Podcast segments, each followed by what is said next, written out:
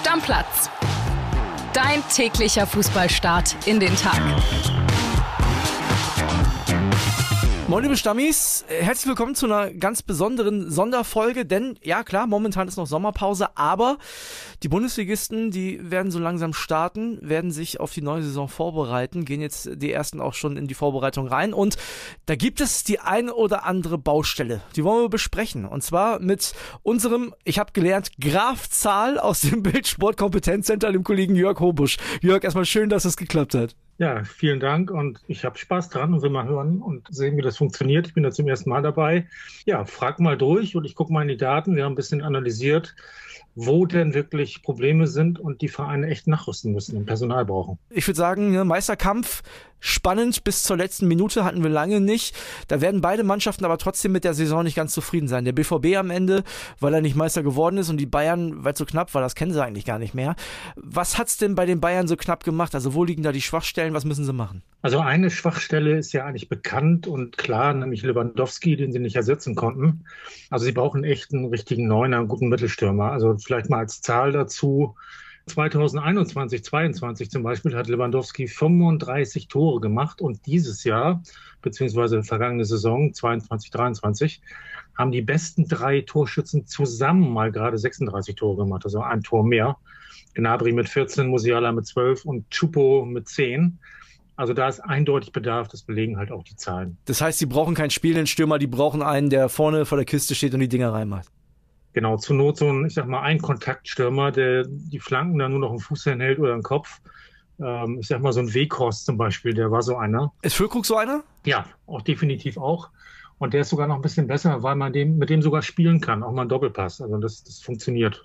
Ist ja nicht die einzige Schwäche bei den Bayern, ne? Also die haben nicht nur ganz vorne Probleme gehabt, sondern auch woanders. Ja, die haben so ein paar überraschende Sachen, zum Beispiel Standardsituationen, wo man doch eigentlich denkt, sie haben da ein paar richtig gute Leute mit Kimmich und Sané aber der Anteil ihrer Tore lag nur bei 15 Prozent. Und das ist echt wenig, weil normalerweise in der Bundesliga fast die Hälfte der Tore durch Standards erzielt werden. Ja, bei Kimmich äh, beschweren sich viele unserer, aus unserer Community, viele Stammis immer, der soll bitte keine Standards mehr schießen, nimmt den den Ball weg. Bei der Nationalmannschaft sieht es ja auch nicht so gut aus meistens. Ja, wobei seine Quote bei Ecken ist so über seine gesamte Karriere gar nicht schlecht, aber zuletzt war es halt nicht so doll. Ich sag ganz ehrlich, mir geht das auch auf den Senkel, wenn der jedes Mal seinen Arm hebt ich weiß nicht, was er damit sagen will, weil gar nichts. wenn er das immer macht, kann das auch keine besondere Variante sein. Nee, genau. Ja, wahrscheinlich möchte er gar nichts damit sagen. Okay, Standardsituation, also ein Thema. Von, von den Schützen, nicht von denen, die sie reinmachen sollen. Ähm, ja, beides, ne? Also du brauchst natürlich einen, wenn da eine schöne Freistoßflanke kommt, der halt die Birne auch hinhält und das Ding reinmacht, ne? Aber es geht ja auch um direkte Freistöße zum Beispiel. Also da ist halt auch viel zu wenig passiert. Ein Punkt fehlt noch bei den Bayern und äh, da geht es darum, den Laden dicht zu machen. Ja, und das ist nochmal überraschend, nämlich die sind total ungeschickt bei Zweikämpfen im Strafraum. Die haben zehn Elfmeter verursacht, nur Bochum mehr. Das muss man sich mal auf der Zunge zergehen lassen. Krass, ja. Und alleine Pavard hat drei Stück verursacht. Also von daher kann man sagen, wenn er jetzt unbedingt weg will, also so wichtig ist nun auch nicht, dass der da bleibt wenn sie einen guten Ersatz kriegen. Also einfach einen geschickten Zweikämpfer. Lass uns weitermachen in der Bundesliga. Ich habe ja gesagt, wenn wir über Bayern reden, reden wir auch über den BVB. Ganz kurz schon mal vorab, wir werden nicht alle Vereine behandeln, das würde den Rahmen hier sprengen, aber so ein paar Sachen, die uns aufgefallen sind, wollen wir auf jeden Fall sagen. Beim BVB ist es ja tatsächlich so, obwohl die ja eine Menge Tempo haben, auch von der Bank zum Beispiel, mit Kontern können die nicht viel anfangen, ne? Ja, das ist total überraschend. Also mich hat das total überrascht. Also wenn du an Adeyemi denkst, einer der schnellsten Spieler der Liga, auch Malen ist schnell. Die haben in der ganzen Saison in 34 Spielen nur zwei Kontertore gemacht. Das ist natürlich extrem mager. Und sie haben aber relativ viele Torschüsse nach Kontern abgegeben, 46. Ich glaube, die drittmeisten sehe ich gerade. Aber dann nur zwei Tore daraus zu machen, ist natürlich eine Frage der Effizienz. Ne? Also du brauchst einen, der dir auch richtig gut abschließen kann, der da eine geringe Quote hat, wenig Torschüsse pro Tor, äh, pro Tor dann hat. Ne? Was auch auffällig ist beim BVB, ist ja eigentlich eine spielstarke Mannschaft, aber erst im letzten Drittel. Also im eigenen Drittel machen sie viele Fehler, ne? Ja, das, das fand ich auch überraschend, weil sie auch jede Menge Nationalspieler da hatten. Dahut hat schon Nationalmannschaft gespielt, Emre Can ist gerade dabei. Das sind eigentlich die Sechser, die aus dem Mittelfeld heraus so den Spielaufbau machen müssen. Und trotzdem hat Dortmund 14 Gegentore kassiert im Spielaufbau. Das heißt, das ist ein sogenanntes Gegentor nach Ballverlust. Also das ist so definiert, wenn du den Ball verlierst, und der Gegner dann innerhalb von zehn Sekunden Tor macht. Und mit diesen 14, das waren die meisten in der Bundesliga. Also Leverkusen hat auch so viele. Das ist schon heftig und das ist schon echt ein Problem. Also das heißt, sie brauchen wirklich einen spielstarken Sechser, der aber trotzdem auch aggressiv ist und drauf geht. Wir haben gesagt, wir reden über ganz oben und wir wollen natürlich auch über diejenigen reden, die neu in der Bundesliga sind. Darmstadt und Heidenheim. Was müssen die denn machen? Ich meine, für Aufsteiger, gerade wenn sie jetzt nicht, ich sag mal, mit großer Tradition und äh, großem Fanaufkommen da sind, wo viel Gelder reinkommen. Was müssen die machen, um sich irgendwie in der Liga zu halten? Also hast du ja sicherlich auch ein bisschen was, wo die sich verbessern müssen. Also beide Clubs haben natürlich relativ gute Werte, aber eben in der zweiten Liga. Und wenn du eine Liga höher spielst, da geht es ja ganz anders zur Sache. Da sind die Gegenspieler deutlich cleverer und sie werden zum Beispiel Effektivität, die, die Heidenheim hatte, die werden sie nicht halten können so. Die brauchen zum Beispiel mehr Offensivspieler, die den Tim Kleindienst und den Niklas Best ein bisschen unterstützen. Das waren die beiden besten Scorer bei denen. Sonst hat nämlich kein anderer irgendwie so ein bisschen Gefahr ausgestrahlt. Und die Bundesligisten, die wissen das natürlich auch, stellen da sofort zwei gute Leute gegen.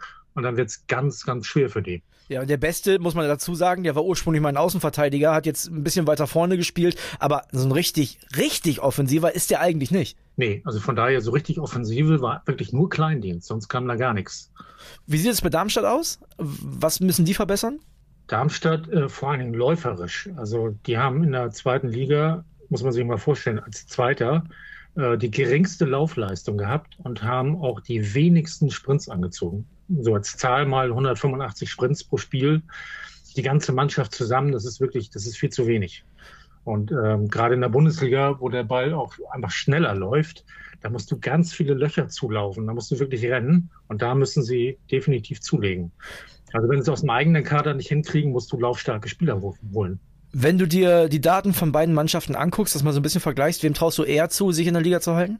Boah, von der Tradition her müsste man sagen Darmstadt, aber meistens kommt es ja irgendwie überraschend und, und so ein Club wie Heidenheim hält sich dann irgendwie ein oder zwei Jahre und rutscht dann wieder ab. Aber boah, mit den Schwächen, die ich da so gesehen habe, habe ich fast so die Prognose, dass die beide gleich wieder abgehen.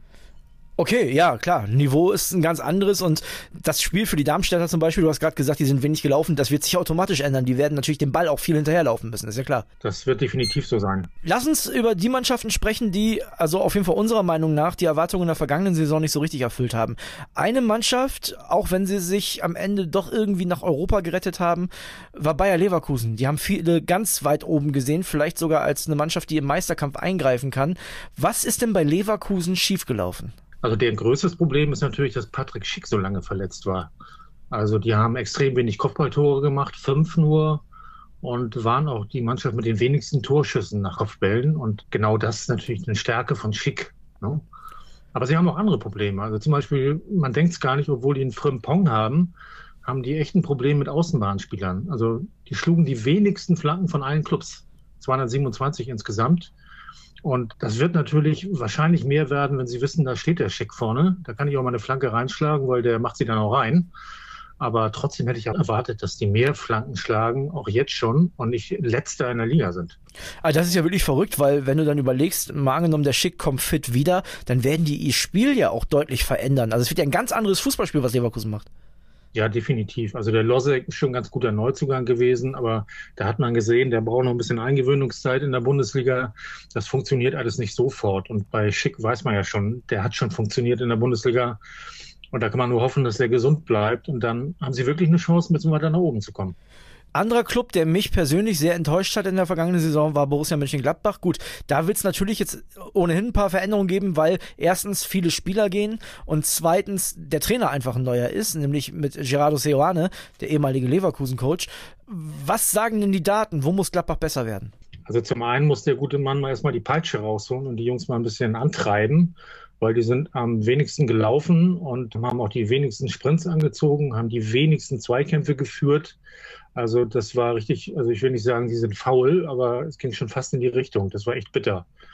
Das und passt auch irgendwie, also Jörg, ich weiß nicht, wie dein Eindruck war, aber das passt ja auch irgendwie so ein bisschen zu dem Eindruck, den man von der Mannschaft hatte. Wenn du dann auch siehst, dass die auswärts immer verlieren, zu Hause eigentlich ganz ordentliche Spiele machen, das passt irgendwie ins Bild. Ja klar, weil die Fans dann natürlich die Jungs ein bisschen antreiben und auswärts haben sie sich offenbar ein bisschen hängen lassen. Ja, ergeben. Also die Daten sind ja relativ eindeutig. Ja. Was ist noch ein Problem mit den Gladbachern? Außenverteidiger. Also da haben sie wirklich ganz, ganz wenig gemacht. Sie haben einerseits die, die wenigsten Flanken geschlagen, aber dann denkt man halt, okay, sie sind defensiv ein bisschen besser. Sie haben die Gegner die meisten Flanken schlagen lassen. Und die Kombination vorne zu wenig und hinten zu viel ist natürlich ganz, ganz bitter.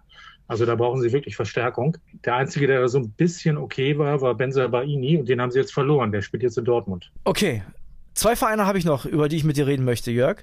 Verein, Nummer, Verein Nummer eins ist der Lieblingsclub von meinem äh, kongenialen Partner von Kili, Union Berlin. Und zwar möchte ich allein deswegen schon mit dir darüber sprechen, weil man das Gefühl hat, die Saison bei Union, die lief ja schon quasi optimal. Also man fragt sich, was soll da mehr drin sein als Platz 4? Aber da geht noch was, ne? Ja, klar. Also, die leben ja so ein bisschen von ihrer Kompaktheit, aber dem würde ein bisschen Tempo gut tun. Also, die haben auch relativ wenig Sprints angezogen und ja auch relativ wenig Tore geschossen. Also 51 Tore. Das ist unter dem Bundesliga-Schnitt von 54 Toren. Und Becker mit elf Toren, bester Torschütze. Becker war nicht schlecht, aber elf Tore als bester Torschütze in der Mannschaft. Dann kommt Behrens mit acht Toren und dann kein anderer Spieler mit mehr als fünf Toren. Also da müssen sie ein bisschen nachlegen, weil sonst wird es wirklich eng. Also man kann sich nur auf diese Kompaktheit da nicht verlassen. Ne? Also Union lebt ja so ein bisschen davon, dass sie wechseln können, wie sie wollen und sich eigentlich kaum verschlechtern. Wird sehr, sehr wichtig sein, für die Champions League Auftritte. Denn das ist nochmal eine andere Nummer, ob du in der Europa League antreten musst oder auf höchstem Niveau dann im Olympiastadion Champions League spielst und am, und am Wochenende wieder Bundesliga. Ja, ganz, ganz klar. Also da musst du auch kreativer sein und dir Chancen rausarbeiten, was deutlich schwerer ist, weil die Gegner halt auch sehr, sehr gut stehen. Und da, da fehlt es halt bei den, bei den Köpenickern. Ne? Also zum einen haben die sich die wenigsten Großchancen zum Beispiel erspielt, was auch für mangelnde Kreativität so ein bisschen spricht. Eigentlich bräuchten die einen Typ wie, wie Max Kruse wieder. Der hat ja schon bei ihnen gespielt und der hat eigentlich genau diese Stärken. Also der kann Chancen kreieren mit, mit tollen, durchgesteckten Pässen und so. Und so einer fehlt ihnen jetzt. Ein Club, Jörg, ein Club möchte ich noch beleuchten mit dir und zwar, weil ich sehr interessant finde, was die für einen Aderlass haben in, in diesem Sommer. Da ist ein Hector weg, da ist ein Skiri weg, ich rede vom ersten FC Köln. Das sind ja extrem wichtige Leute in diesem Kader gewesen und auch für die erste Elf. Das muss man erstmal kompensieren. Ja, und vor allem auch in der Kabine. Ne? So ein Hector ist natürlich unglaublich wichtig als Führungsspieler gewesen.